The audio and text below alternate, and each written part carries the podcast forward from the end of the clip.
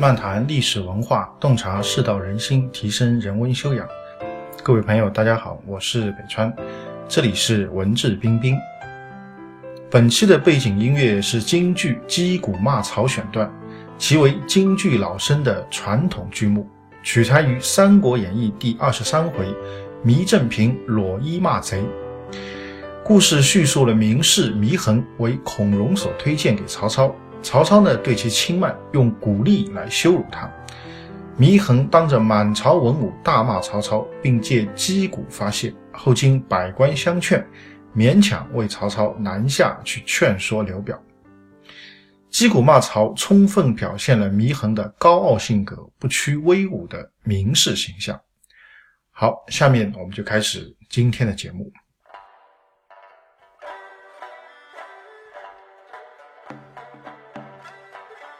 今天呢，我们继续来谈谈止学。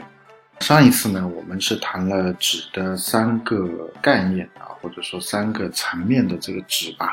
那么从今天开始呢，我们会跟大家来分享止学里面的几句话，啊，比较简要的这个方式来分享。那么首先呢，今天跟大家来分享一句呢，是啊，来自于止学例卷当中的啊最后一句话。那么这个利啊，就是利益的利啊。那么整个利卷呢，就是在讲我们应该怎么来对待这个利益。怎么用这个智慧来对待这个利益？那么利呢？广泛来讲呢，就是所有的好处啊，所有的这个对我们有利的事情啊，对我们有利的东西啊，这个叫利。那么狭义来讲呢，特指钱或者叫特指财富。那么关于这个利呢，王通啊也讲了很多。那最后呢，我觉得他的两句总结啊，非常的到位啊，非常的这个精辟啊，所以今天拿出来给大家做分享。那么最后呢，总结王通是这样说的。他说：“利无尽处，命有尽时，不待可焉；利无独具，运有兴衰，存未尽焉。”啊，这个话什么意思呢？啊，简单直白的说，所谓“利无尽处，命有尽时，不待可言”，就是说，钱是赚不完的，但是呢，你的命却是有期限的啊，你不可能万寿无疆，对不对？一直活着。但这个世界上钱是赚不完的。所以呢，对于财富或者对于工作来获取财富，我们应该抱有什么个态度呢？不待可言啊，我们就说不要太过于懈怠就可以了，对得起自己的这个努力啊就可以了。换句话说，没有必要要把每一分钱都赚到啊，没有必要试图啊要让自己成为这个世界上啊最有钱的人啊？为什么呢？因为钱是赚不完的，那你的生命呢啊却是有穷尽的，或者说从另外一个角度来理解。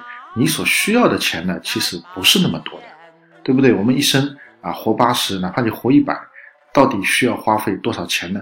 啊，其实你算下来可能啊也没有特别多。所以你把这个世界上的钱试图全部赚完，这个其实是很没有意义的这样的一些想法啊。所以利无尽处，命有尽时，不待可言啊。只要不懈怠，好好的工作，赚到自己应该赚到的钱，赚到自己所需要的这个财富，这个就可以了。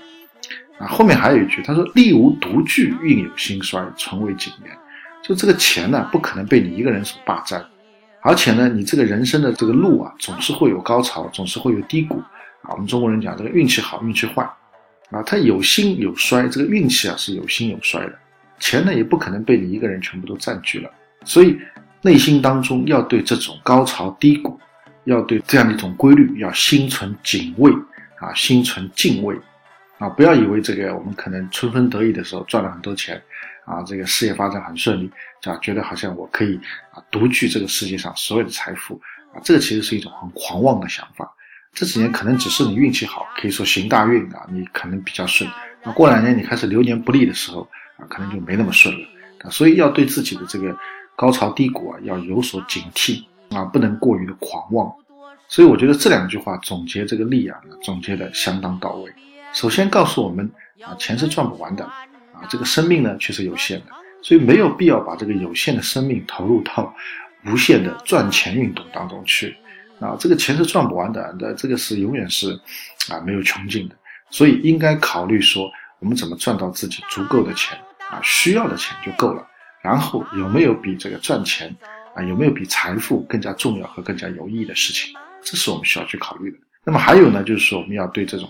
高潮低谷的规律啊，人生这个兴衰的这个规律，要心存敬畏，心存警惕，不要在自己一帆风顺的时候啊，得到很多财富的时候，觉得自己可以霸占这个世界上所有的财富、所有的钱啊，好像自己的好运会一直持续下去啊，自己可以永远的攀上高峰，从来不会进入低潮、进入低谷啊，这其实都是非常错误啊，甚至非常狂妄的想法。所以，如果我们能以这样的一种心态啊，去对待财富，乃至对待我们生命中所有的这些对我们有好处的这些事情啊，这些利益。